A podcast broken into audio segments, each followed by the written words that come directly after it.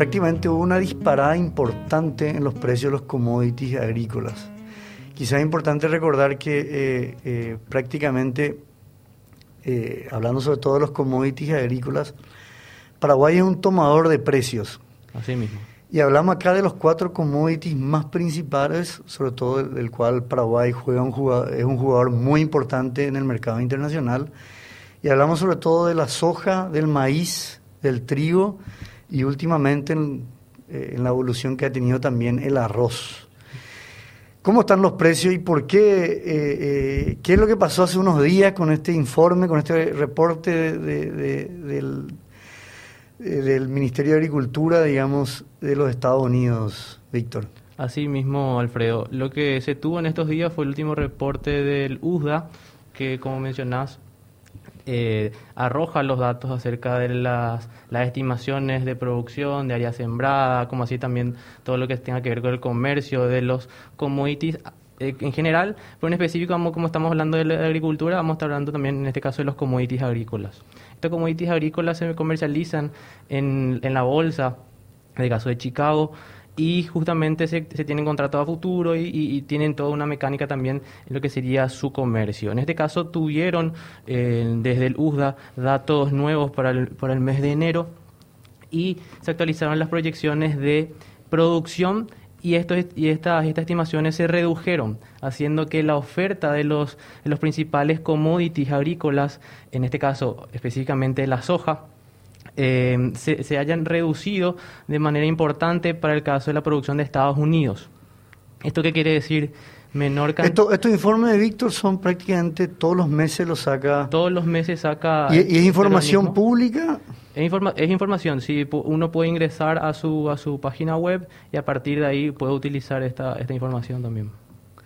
Perfecto. Y, y, decías, comentabas en el último informe las estimaciones. Así mismo, en el último, en el último informe eh, hubo una reducción de, de, la producción de Estados Unidos y eso hizo que afecte a los precios de manera importante en esta última semana. ¿Cómo afectó a los precios? Llegó a uno de los picos eh, de, los, de los últimos seis años, uno de los picos más altos, eh, llegó incluso a estar cerca de los 530 dólares la, la tonelada, en este caso la soja, y en este caso, ¿qué quiere decir? El pico llegó al máximo el que se tiene hace seis años y la soja está teniendo mejores retornos a la hora de hablar de la comercialización en el mercado de, futuros. Y quizás esto es importante, eh, eh, acá digamos, eh, es como que se mezclan muchas variables y un poco lo que ha sido también el desarrollo del mercado de los commodities también quizás en los últimos 20 años y el, y el, jugador un poco que ha, que ha puesto un poco de desequilibrio o, de, o alterado un poco la dinámica de manera muy fuerte ha sido China. Así mismo. La demanda que tiene China eh, eh, es un factor muy importante, Víctor. Eh, ah, totalmente. Lo que, lo que ah, cuando hablamos de China hay que considerar que es el principal consumidor de estos, de estos commodities agrícolas especialmente la soja. Cuando hablamos de la soja, China eh, importa aproximadamente entre el 60 y 65% de toda la soja eh, producida. imagínense para, para, para la producción prácticamente que tiene Paraguay de soja en una buena campaña es prácticamente un poco más de 10 millones de toneladas. China, eh, la estimación ha sido que ha llegado a casi 100 millones de toneladas de importación. O sea, la demanda es... La demanda de China es sumamente importante para, para el comercio de, de, soja, eh, ya que al ser un, un, país emergente y todas las necesidades que tiene, eh, también van, van generando eh, ingresos sus habitantes y a partir de ahí la población china necesita de ir incorporando de repente hábitos de consumo. Y toda esa mecánica de su economía hace de que como país, como República Oriental de China, eh, lo que tengan es una mayor importación para poder satisfacer las necesidades de su población, en este caso alimenticia, como así también industrial. Y ahí tenemos, muy importante eso porque, eh, eh, bueno, prácticamente sabemos Paraguay no tiene un acuerdo comercial con commodities agrícolas o del punto de vista de, bienes biológicos, ¿no es cierto?, Nosotros tenemos relación comercial en ese sentido sí con Taiwán, eh, pero claramente China, eh, la población es de 1.400 millones de habitantes. Como vos decías, eh, la industrialización ha hecho que no solamente esta población que es enorme, eh, Paraguay tiene 7 millones de habitantes. Somos súper pequeños en comparación a lo que eh, El poder adquisitivo del, del, del, del, chino ha cambiado sus preferencias en el consumo. Totalmente. Prácticamente, eh, esto se habla en economía porque es, importante, solamente acá en la región del Mercosur, la carne es un bien prácticamente el cual estamos acostumbrados. En el resto del mundo la carne es sobre todo la carne vacuna, es casi un bien, de lujo, exactamente. Y hay, un factor importante ahí recordar, para poder después entrar de lleno en el tema, en el año 2018 eh, la fiebre porcina africana afectó la producción porcina. El, el, chino en general, la preferencia del consumo que tiene es la carne de cerdo. Tal cual. Y China tiene la producción más importante de carne porcina. Eh, la producción porcina de China ha sido, es eh, claramente la, la, más grande, casi una estimación de casi 50% de los cerdos eh, son chinos. Son chinos también. Y, y, la, fiebre porcina afectó fuertemente. Tuvo un rifle sanitario muy importante durante el año, entre el año 2018, perdón, sí, final de 2018, 2019 e inicio de 2020, ¿verdad? Eso hizo que lo todo el... Eh, o sea, cuando hablamos de la soja, ¿quién es al final el, consumidor de, la soja, en este caso, que se convierte luego en harina para, para, para ir, ir al ganado? Y el ganado justamente principal de China es el, el, ganado porcino, ¿verdad? Entonces, al haber un rifle sanitario, eh, los chinos comenzaron a de cierta forma demandar un poco menos eh, soja, por así decirlo. ¿Qué es lo que hizo que, que, que, en cierta manera también los precios eh, eh cayeran a niveles tan bajos. Hoy China eh, prácticamente se está recuperando. Se habla de una inversión en todo lo que es la producción porcina y avícola. dice que es difícil imaginarnos, se hablan de, instalaciones hasta de 7, 8 pisos para la producción porcina, que hay también eh, es toda la pregunta en el mundo, bueno, si ellos aprendieron la lección de la fiebre porcina, por el hacinamiento o, la cercanía. Pero eh, yo creo que la estimación es que, la producción porcina china se recupere para el 2024, 2025 e incluso supere los niveles anteriores de la anteriores a la, fiebre porcina africana. Y ahí, como decía Víctor, eh, la proteína vegetal, es decir, la soja, es como, como la gran necesidad que hoy tiene China. Más allá, más allá de si los precios están altos o no. Así mismo, como que a ellos de repente el precio no les mueve tanto la aguja por la necesidad que tienen de consumir estos, estos commodities.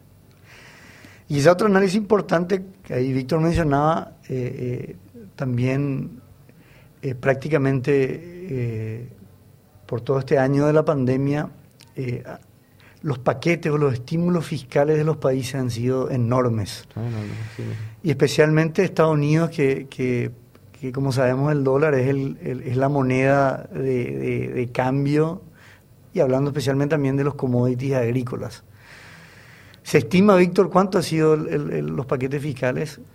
Eh, dependiendo por países, eh, obviamente Estados Unidos es el que lidera estos paquetes cuando hablamos de, lo que sería todo el paquete fiscal que se está poniendo eh, por el por el COVID, a raíz del COVID, se tiene que estos paquetes van entre 3.5 billones de, dólares. Cuando hablamos también de repente de Japón, que es uno de los de los de las economías que también ha impulsado bastante este este este caso el sector fiscal su economía. Eh, cuando hablamos también de China, China también fue y, puso mucho, mucho, mucho capital para poder salvar eh, todo, todo lo que sería la economía de su país. Entonces hablamos de mucha cantidad, de, en este caso, de dólares que, bueno, después van a ir repercutiendo en, las en las distintas economías a nivel mundial. Sí. Hay siempre un tema de nomenclatura cuando uno lee, eh, pero los datos que se tiene de Estados Unidos son de que los estímulos fiscales han llegado a 3.100 billones de dólares. Eh, eh, prácticamente nosotros, no, no, no, nuestra deuda, digamos así, en, la pandemia ha sido 2.000 millones de dólares, eh, diciendo en, inglés sería 2 billones, comparado a lo que, a lo que, a lo que lo que es la emisión y un poco también eh, los niveles de deuda de Estados Unidos. Y esto hace que, que quizá para la audiencia también recordar la, gran cantidad de emisión que es para reactivar la economía y mover un poco la economía a través de las transferencias sociales, a través del estímulo y ayuda a las empresas, a través de los paquetes de desempleo. Eh, son también medidas que sirven, eh, medidas contracíclicas, ¿no es cierto?, cuando una economía entra en recesión, para poder reactivarla. Pero también el inversor ahí se pregunta, ¿no es cierto?, si ese dinero que tiene en mano no pierde valor. Ante tanta emisión, ¿no es cierto?, de, de billete, la posible inflación que todavía no llegó a ningún lado. Pero en las expectativas, al parecer también hay, hay una gran expectativa en los inversores eh, de que esta inflación llegue en algún momento y por lo tanto dónde poner mi inversión en un lugar mucho más seguro que no pierda el valor.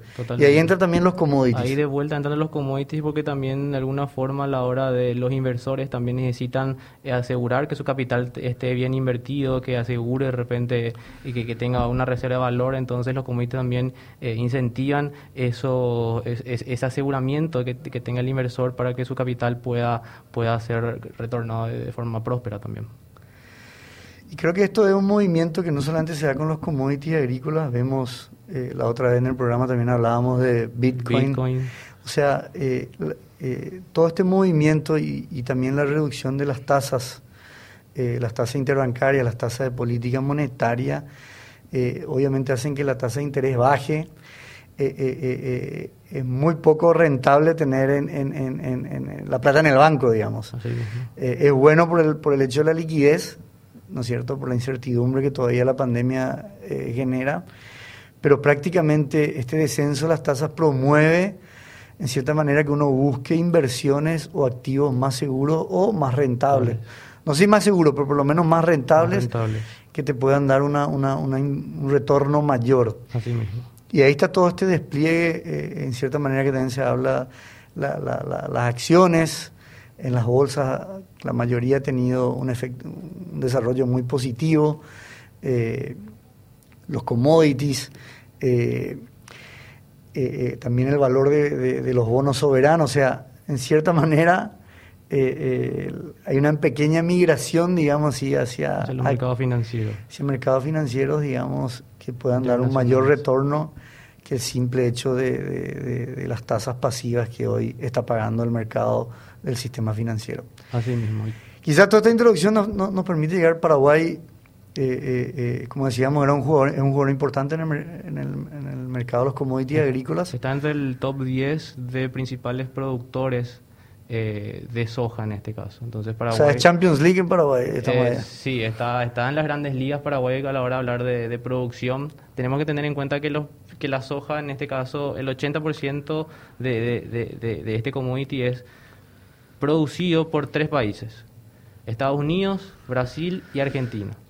Y a partir de ahí vienen los, los, demás países. Y Paraguay está actualmente en el puesto 8, si, si, si mal no recuerdo. Entonces eh, es uno de los principales jugadores a la hora de hablar de producción de, de soja. El productor estaba preocupado eh, porque generalmente está la soja tempranera que se empieza ya a sembrar en agosto, había mucha sequía, focos de incendio, no había humedad, no se sabía esto cuándo iba a terminar. Estamos entrando ahora mismo con eh, el ingeniero Héctor Cristaldo, presidente de la UGP. con ustedes. Ingeniero, bueno, le presentamos aquí a toda la audiencia, le agradecemos también eh, en el gremio de los productores, ¿cómo se vive esto y estas expectativas ante esta campaña 2021? Y bueno, esta campaña es una campaña que arrancó con muchas dificultades porque septiembre, que es un mes que normalmente ya llueve y se puede sembrar las variedades tempraneras, hubo déficit de lluvia. La gente que arriesgó y sembró en esa época es la que está con no muy buen desarrollo de su parcela y los rendimientos que se están empezando a ver son muy bajos, de 1.500 eh, kilos por hectárea como máximo. Entonces, la, la, la época de siembra de tempranera es la época que no está teniendo el desempeño que se necesita.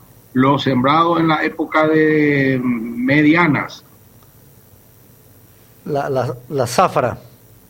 Y la tardía están con un muy buen desarrollo y va a depender de cómo se comporte el clima en los próximos cómo se comporte el clima en los próximos dos, 45 eh, días eh, para definir una buena campaña regular pero está bien caminado. El centro y norte en general de la región oriental está con buen, eh, con buen desarrollo y buena expectativa, pero mientras las hojas no están en el silo, no es soja, así que hay que ser prudente. Lo mismo con los precios. Los precios pegaron un salto que genera optimismo, una expectativa favorable, eh, pero no hay que gastar a cuenta de lo que no se tiene todavía. Una vez que uno concrete eh, las negociaciones y pueda eh, tener definido el resultado económico, sí empezar a asumir compromisos y tampoco olvidarse que quedaron atrás muchos compromisos por estos seis años malos, de malos precios, que nos obligó a dos refinanciaciones en seis años. Ingeniero, usted habla de clima. ¿Qué puede en esto? ¿A cuánto estamos en la cosecha de la zafra, de la soja? La cosecha comenzaría el fuerte en febrero. Normalmente comenzaba el 5 de enero y terminaba a fines de febrero. Este año vamos a comenzar, ahora hay algunas parcelas aisladas de esas tempraneras que no están rindiendo nada, y el grueso va a comenzar en febrero y se va a atender hasta fines de marzo, porque hay parcelas de resiembra inclusive que eh, eh, son de noviembre. Entonces va a haber un desfasaje en la cosecha como hubo en la siembra. La siembra se concentró prácticamente en la segunda quincena de octubre está el grueso, más del 70% de los sembrados y corresponde a la época de las medianas, las variedades de ciclo medio, está concentrado en ese punto. Entonces, en la segunda quincena de febrero va a arrancar el grueso y va a ir hasta fines de marzo para ir cerrando. Esperemos que los precios se sostengan, que la gente pueda eh, cerrar negociaciones convenientes y que los resultados que van a definir las próximas lluvias sean buenos para que podamos marcar una buena cosecha y sirva de plataforma para un buen año económico en Paraguay, porque eso es directa la correlación, buena cosecha, buen año económico y se vio en el 2019 cuando fue mala la cosecha, tuvimos crecimiento en negativo y en el 2020 el que amortiguó y hizo, dijo presente para soportar todo el el parate que generó la pandemia fue el campo. Ingeniero, y ahí usted habla de, en, esto, en, este, en este mes que queda para la cosecha del clima. O sea, el, el suelo sigue necesitando más humedad. ¿Cuál es la expectativa ahí de...? No, el, suelo en este momento, si vos ves los mapas de, humedad del suelo, hay suficiente, no hay déficit, pero sí estamos entrando en la etapa de máxima exigencia de los cultivos, que los es calores. De y se necesita lluvia frecuente que no se vaya perdiendo esa humedad del suelo, sino ir manteniendo y reponiendo. Es como un cántaro, o va tomando el agua y tienes que recargar, no puedes quedarte sin agua. Entonces, eso se necesita una frecuencia de lluvia cada 10 días máximo y que permita ir cubriendo las necesidades de las plantas para tener un buen rendimiento. Ingeniero, con todo este escenario que, que nos estabas mencionando, con el tema de, las lluvias, también mejora los precios, que, la soja tardía, por así decirlo, la que mejor rendimiento va a tener. Eh, ¿Cuáles serían los siguientes desafíos del agricultor paraguayo para, para, para el posterior a la soja, a, la cosecha de la soja? Bueno, el primero es el manejo de las finanzas. Aprovechar que se rompió este ciclo de seis años de malos precios y tratar de eh, equilibrar eh, los números y la finanza de la gente, salir de ese sobreendeudamiento que estaba alguna gente y el que está en mejores condiciones empezar a, a invertir o a mejorar su, su infraestructura de acuerdo a sus posibilidades, pero sin, sin acelerarse ni, ni, ni un exitismo que puede ser peligroso. Primero, honrar los compromisos. Segundo, eh, el desafío agronómico o productivo es el encarar la próxima entre zafra o zafriña. El maíz va a estar con una ventana de siembra muy, muy estrecha por el atraso y no creo que lleguemos a los niveles normales de área de siembra que estamos acostumbrados. 850 mil hectáreas de promedio más o menos, ingeniero, la, la, la safriña del maíz. 800 a 900 mil hectáreas es lo que se siembra normalmente y entre, ese, entre esos números.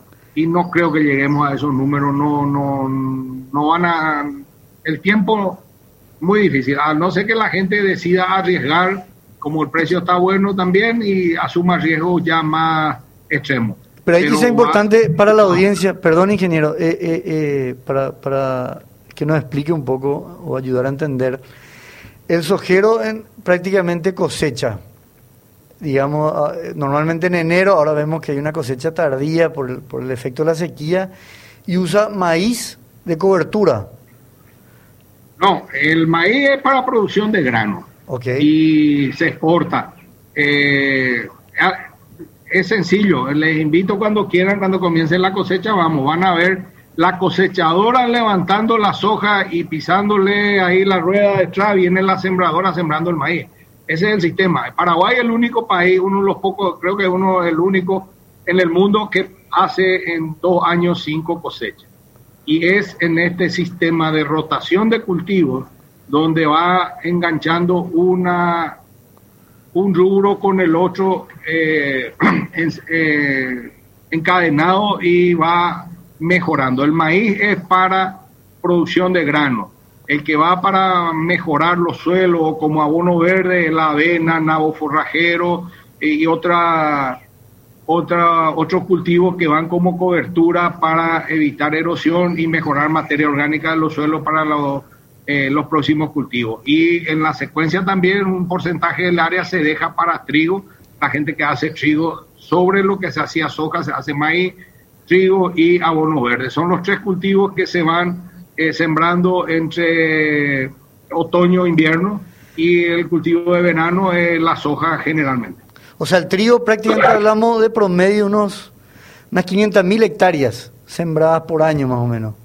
Sí, trigo eso más o menos es el, el, área de siembra, unas 500 mil hectáreas que depende del año nos dan millón trescientos, un millón. Este año fue un año, el año pasado fue un año complicado no llegamos al millón de toneladas, esos 650 mil toneladas a 700 mil se usan para consumo interno y el resto se exporta. Eh, generalmente a Brasil va el trigo, eh, un trigo de muy buena calidad, producto de la investigación y el trabajo de investigadores paraguayos, que eh, es un trigo muy apreciado en la región. Y ahí, ingeniero, entonces tenemos prácticamente, prácticamente entonces en la proyección se ve la soja safriña, el maíz, una reducción importante por los tiempos y quizá una, una apuesta más grande hacia el trigo este año o, o como...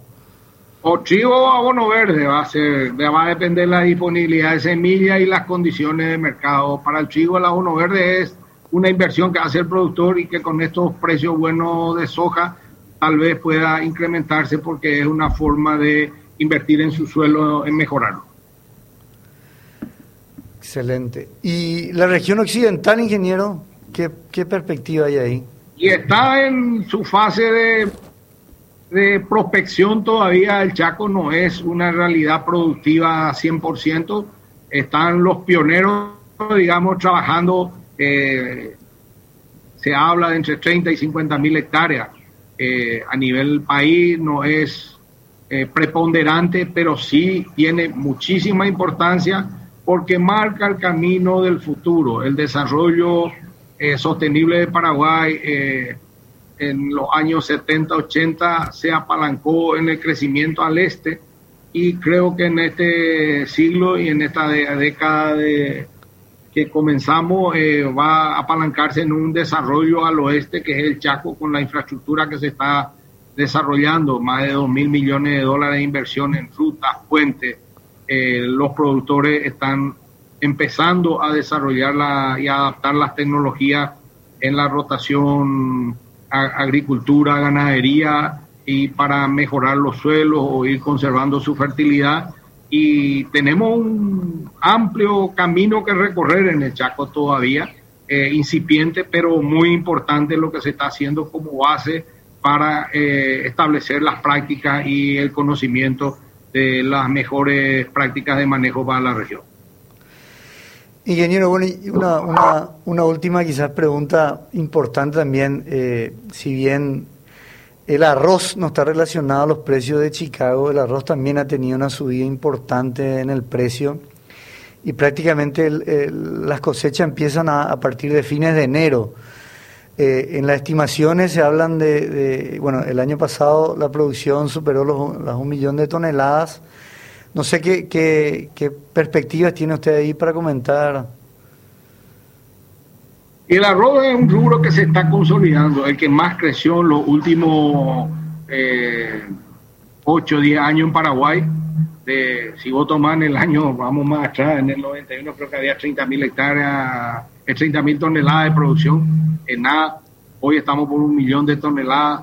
Eh, es el rubro que se está consolidando, tiene mucho potencial, tanto en la oriental como en el Chaco en el Chaco hay una cuenca de más de un millón de hectáreas entre el río Paraguay y la ruta Concepción Pozo Colorado, que puede eh, ser toda la cuenca arrocera.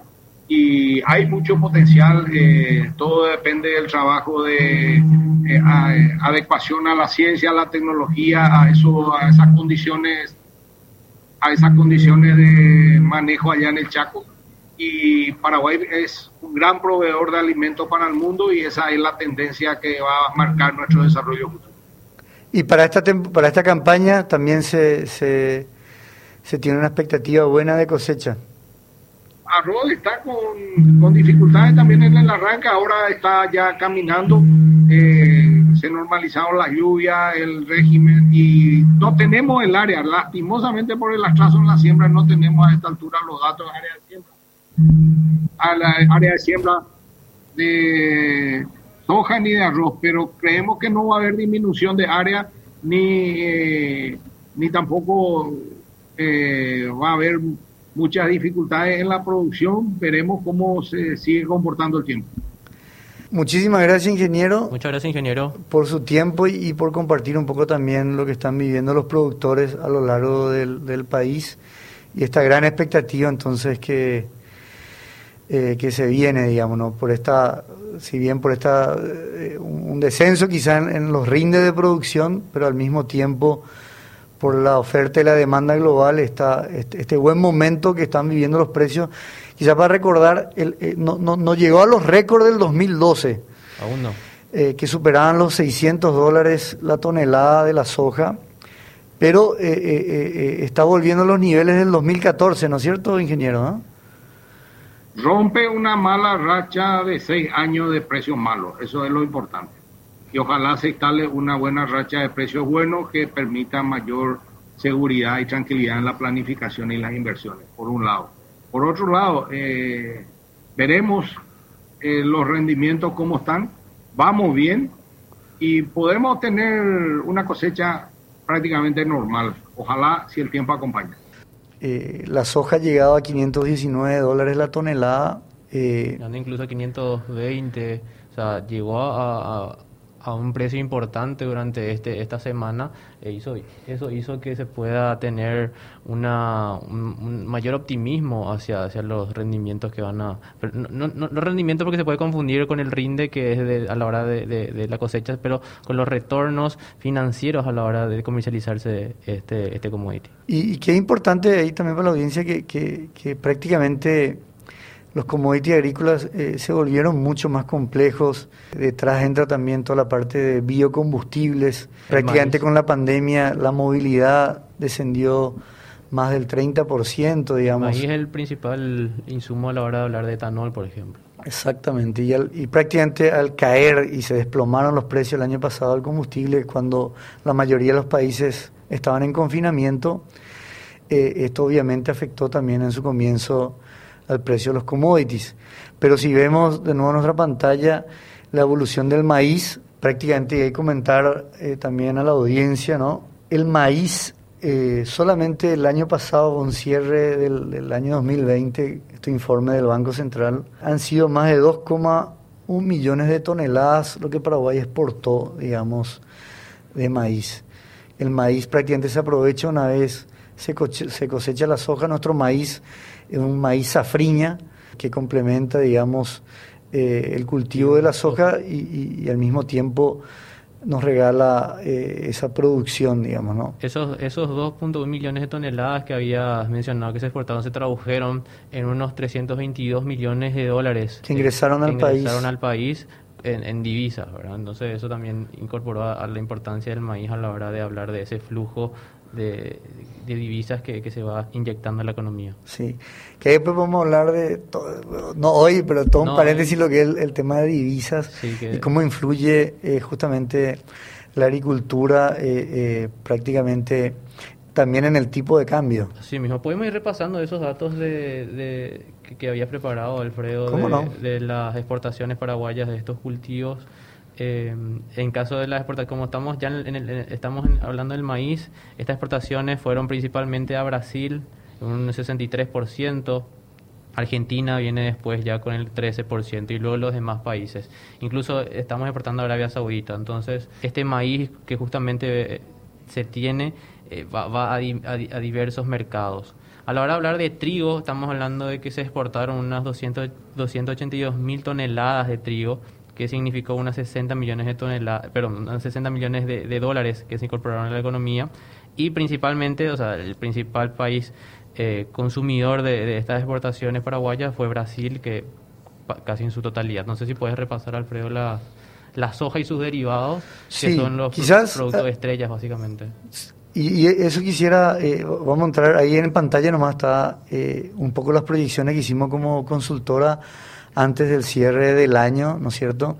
Y prácticamente un poco también, eh, obviamente dependiendo del clima y cómo sigue todo, pero es eh, en cierta manera lo que también nos confirmaron un poco la sensación de los productores, una reducción eh, de la producción en cuanto a la soja, pero a la vez compensado por los mayores precios, y una reducción en, el, en la producción del maíz safriña, porque prácticamente se ha sembrado con retraso.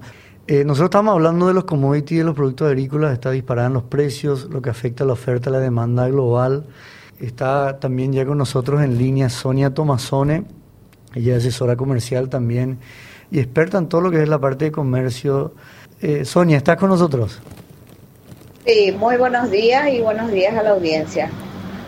Eh, estábamos conversando aquí, justamente leyendo, Sonia, el año pasado en, el último informe que mandó el Banco Central, prácticamente han sido 6,6 millones de toneladas lo que exportó el país eh, en el año de la pandemia, digamos, eh, y son prácticamente más de 2.100 millones de dólares que ingresó al país. Por la soja. Por la soja. Argentina ha sido el principal destino, con un 75%, ¿no es cierto? Eh, después Brasil con un 11% y Rusia en este mercado global y estos precios, eh, eh, eh, ¿qué nos podés comentar, Sonia? bueno, realmente en los últimos, de, a partir de octubre, el precio de Chicago vino subiendo estrepitosamente. En los últimos días ha subido fuertemente, llegando a casi 520 dólares la tonelada. Eso hay que aclarar que es precio Chicago ese no es el precio que recibe el productor. Acuérdense que el productor, el precio que recibe es según dónde entrega. Hay un precio en Pica, un precio en Puerto. Es decir, a ese precio de Chicago hay que descontarle los costos logísticos y depende del lugar de entrega es eh, la resta que se le hace a ese precio. Hay productores que han vendido soja eh, con valores de 360. Eh, son algunos productores, eh, no tengo el número de exactamente cuántos productores, pero esperemos que estos nuevos precios puedan ser aprovechados por por lo menos el 50% de los productores que va a llevar a que en cierta manera pueda ayudarles a pagar las deudas contraídas en las zafras anteriores. Sonia, quisiera interrumpirte un poco para la audiencia y, explicar un poco, ya que nos puedas ayudar. Eh, prácticamente existe un derivado financiero, ¿no es cierto?, conocido como los futuros, eh, que sirven en cierta manera, eh, digamos, como cobertura para el productor eh, ante esta volatilidad de repente de los precios, ya que son tantos los factores. Paraguay es un tomador de precios en lo que respecta a la soja, al maíz, al trigo. ¿Y cómo funciona este futuro de la soja? Prácticamente, ¿cómo se relaciona el productor ante esto? Bueno, eh, generalmente el productor se financia con ventas a futuro. Lo que suele hacer normalmente es financiarse con los exportadores, con algún banco o con algún proveedor de insumos. ¿Y qué hace el productor? Vende un porcentaje de su soja a futuro para poder cubrir sus costos de producción. Acuérdense de que la soja Normalmente se estaba sembrando en septiembre este año, así como el año pasado, por las mermas, eh, por, por las condiciones agroclimatológicas, han llevado a que se siembre a finales de octubre, incluso noviembre. Pero el productor ya se financia máximo allá por junio, entonces hace ventas a futuro y se financia, como he dicho, a través de una empresa exportadora a través de un banco, a través de su cooperativa o los proveedores de insumos.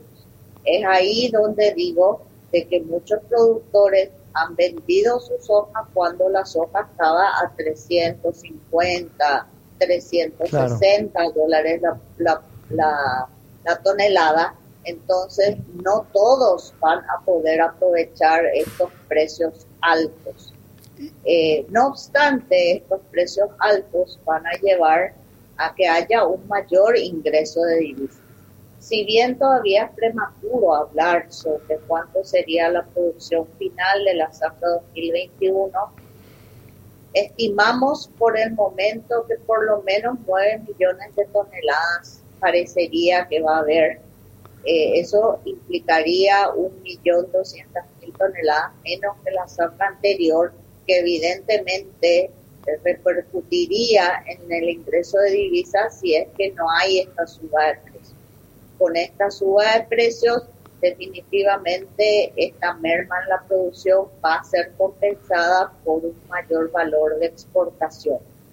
Eh, de vuelta, es un año con adversidades, es pronto todavía decir cuánto va a ser la zafra total, tenemos que esperar 15, 20, máximo 30 días más para tener una idea más acabada de cuánto sería la producción final. Como bien lo dijiste, el año pasado, a pesar de la pandemia, a pesar de las adversidades climáticas, se ha alcanzado un récord de exportación de soja. Eh, según nuestros registros, en realidad a diciembre eh, se han exportado 6.4 millones de toneladas eh, hay un remanente que está saliendo en el mes de enero, que si ustedes acuerdan por las condiciones logísticas, la bajante del río, las demoras que hemos tenido en las exportaciones de Brasil, hacen de que haya un remanente, por lo que creemos que las exportaciones finales de soja llegarían a 6.5 millones de toneladas, bastante en línea con lo que dice el Banco Central y también eh, esto implicó 36% más de ingreso de divisas con relación al año pasado.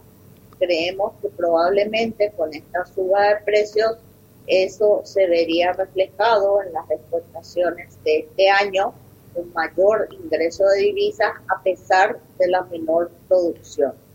Si vemos todo el complejo soja, hablamos de soja, maíz, trigo y sus derivados industriales, como las harinas de maíz, de trigo, etanol, pellet, han llegado a un ingreso de divisas de casi 4 mil millones de dólares que definitivamente dieron sustento a toda la, la economía del país.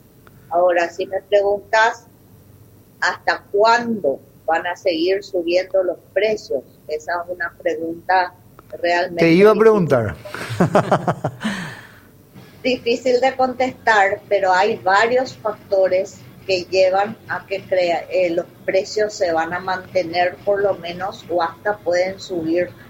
El último informe del USDA del martes pasado eh, reveló que los stocks finales, tanto de soja, maíz y de trigo, están muy bajos. Ese factor ha llevado a que de vuelta los precios se disparen. Si a eso le sumamos las condiciones adversas en Sudamérica, que si bien está lloviendo y gran parte de la producción, o por lo menos parte de ella, se está recuperando, las condiciones en Brasil y Argentina no están buenas, por lo que también van a tener una merma en la producción y esto lleva a que este factor eh, por lo menos eh, mantenga los precios en los próximos dos o tres meses o incluso va a la alza. Eh, también tenemos que tener en cuenta el, el dólar, ¿verdad? El dólar está muy bajo, eso también influye, es un factor alcista para las exportaciones y sobre todo acá la alta demanda de China, que sabemos que está reponiendo su stock, o sea, su ganado porcino, que después de la fiebre porcina que han tenido, han sacrificado prácticamente la mitad de su hato porcino, ahora se están recuperando, eso lleva a que la demanda de soja y de maíz sea muy alta, por ende estos dos rubros tienen factores alcistas muy importantes. Ahora, hay factores también que podrían llegar a ser bajistas. Sabemos que el 20 de enero Estados Unidos tiene un nuevo presidente.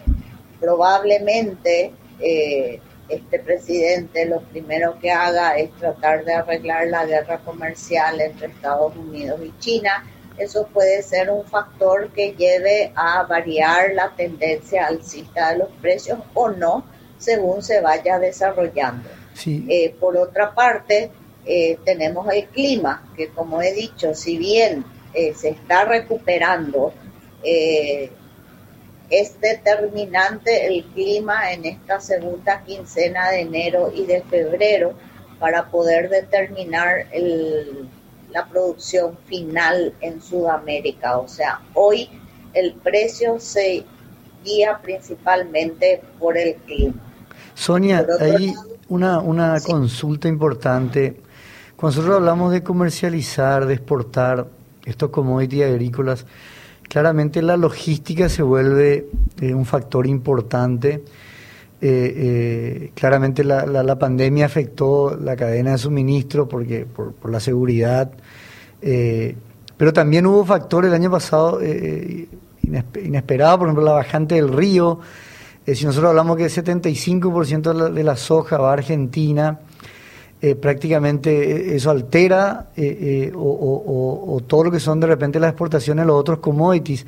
Prácticamente el trigo, un 99% va al Brasil. el maíz también en gran medida va ah, el arroz, ¿no? que son volúmenes también considerables.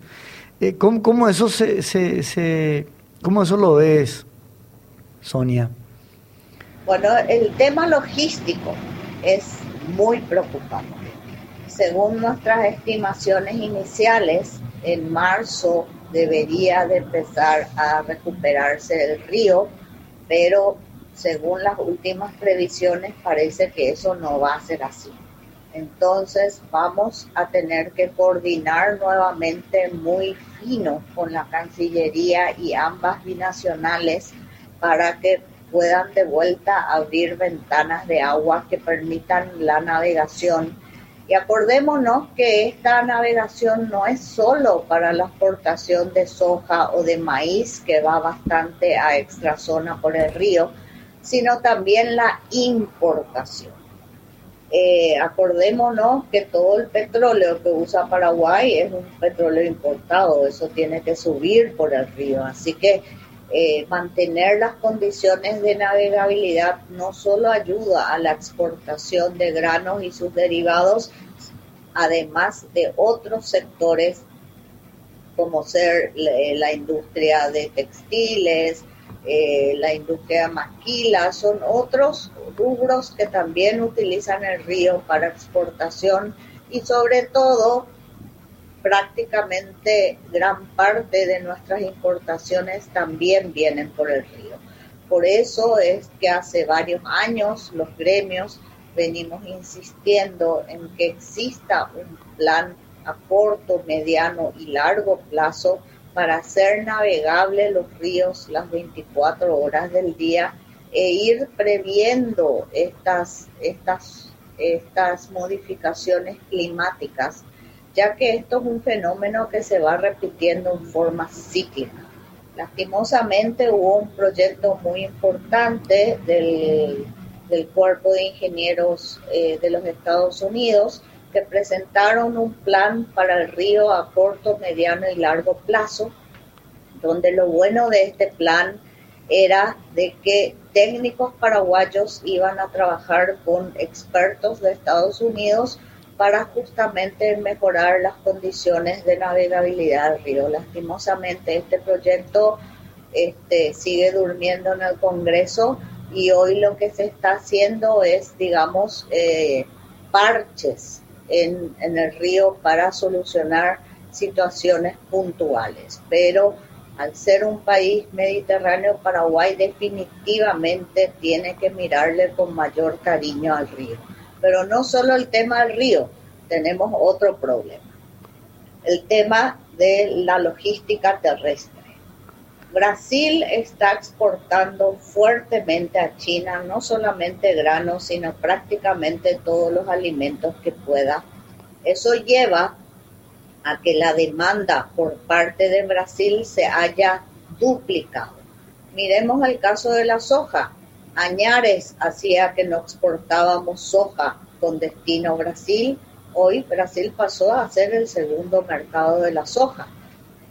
Esta tendencia tiende a mantenerse este año. ¿Y qué implica eso? Un mayor flujo de camiones por un lado es una noticia excelente para el sector transporte que va a tener bastante trabajo y eso va a llevar a recuperar gran parte de la economía, ya que... que, que quizá, perdona ahí Sonia, es importante de repente recordar la cadena de valor. Estamos hablando de, no solo de, de, son, son casi 500, no sé, 600 camiones. Eh, o sea, hablamos ahí de, bueno, de cosas tan triviales como de repente peajes que, que ingresa al Estado, eh, eh, hoteles, pensiones. Todos los comercios y servicios vinculados. Con, eh, restaurantes, bares. O sea, es un movimiento importante que se genera, o que se ha generado últimamente también a través de estos commodities con Brasil. A eso me refería, que este, esta alta demanda de Brasil va a ayudar en gran parte a que eh, sectores que tienen relación con la cadena logística, como bien lo mencionaste, restaurantes, talleres, chiperas, eh, tengan un flujo eh, más importante de trabajo. Pero lo malo de este tema es de que se ha quintuplicado el número de camiones que están pasando por las fronteras de Brasil, tanto eh, Foz, de, Foz Ciudad del Este, Salto del Guairá, eh, Puerto Indio, y realmente esto ha llevado a que colapsen los sistemas. Eh, hemos realizado un trabajo muy importante de coordinación entre la aduana, la Receita Federal y todos los organismos intervinientes en frontera, donde hemos logrado agilizar gran parte de la salida de camiones, pero la demanda sigue siendo altísima. Imagínense, en esta altura del partido normalmente pasaban 450 a 500 camiones por día, hoy están pasando 800 camiones por día. Evidentemente eso colapsa las fronteras, por ende tenemos que hacer un trabajo muy fino de coordinación entre ambas autoridades. Lo bueno es que hay una muy buena predisposición por el lado de Brasil de implementar nuevos sistemas de agilización y también del lado paraguayo. A la hora de hablar de comercio internacional no, no podemos dejar de lado al gigante asiático China, ¿verdad? Entonces nosotros como Paraguay tenemos principalmente nuestras exportaciones a países de la, de la región, a nuestros vecinos, pero ¿cómo son las perspectivas para poder llegar a comercializar nuestros principales productos? Llegan a ser los principales del país, ya que sopesan gran parte de la economía paraguaya. Entonces, ¿cuáles son las perspectivas para poder comercializar estos, estos productos con China, que es el principal consumidor también de, de estos productos? Bueno, para Capeco es importante tener la mayor cantidad de mercados abiertos y tener todos los mercados abiertos. El caso de China es un caso bastante particular porque sabemos que es una cuestión política.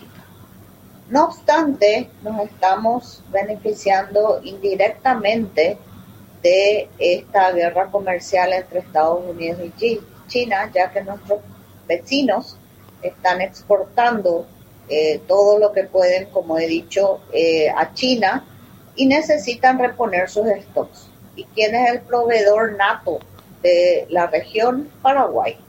Entonces, por un lado nos lleva, si bien no podemos exportar directamente a China, eh, sí estamos proveyendo a nuestros vecinos que están exportando a China y como he dicho, eso lleva a un mayor eh, flujo.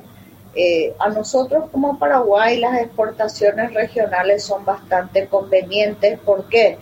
Porque es un comercio rápido. En el caso de Brasil, como expliqué anteriormente, incrementa el transporte logístico que tiene una cadena, eh, un spread en toda la cadena muy importante. Y también el caso de Argentina es un comercio bastante fluido, un comercio bastante rápido. Eh, decidir o no eh, si vamos a superar estas condiciones políticas, eh, ya depende del gobierno. No obstante, eh, es importante remarcar los esfuerzos que está haciendo Taiwán para implementar las compras de productos de Paraguay. Es importante que ahora estamos por fin viéndonos tanto Taiwán como Paraguay como países eh, complementarios y no solamente eh, esperando donaciones de Taiwán, sino pasando a ser socios comerciales, que es lo que buscamos. Eh, si bien todavía no hemos concretado exportaciones de soja a Taiwán, salvo en, en periodos anteriores, estamos en ese camino y lo más importante es que Taiwán está abriendo eh, preferencias arancelarias para la carne, para otros productos como el pollo, hoy están trabajando sobre el cerdo. Entonces es importante verlo también a Taiwán como un socio comercial. Eh, y bueno, el tema de China continental, dejar al, al gobierno que tome la mejor decisión posible. No obstante, reiteramos que es importante de que todos los mercados estén abiertos. Muchísimas gracias, licenciada. Muchas gracias, licenciada. Y seguimos en contacto. Gracias a ustedes y a las órdenes siempre. Prácticamente eh, eh, eh, esta disparada en los precios promete, digamos, para el productor paraguayo, para toda la cadena de valor, pero sobre todo también para esta reactivación de la economía que, que, es fundamental para este 2021. Que es fundamental para este 2021, eh, que, en cierta manera todavía sigue eh, estos efectos de la pandemia. Estamos viendo lo que es, eh, lo, que está viviendo sobre todo los países del norte, Europa, Estados Unidos, con todos los rebrotes. Y, es una lucha, es una maratón, digamos. y hay que, no hay que cansarse.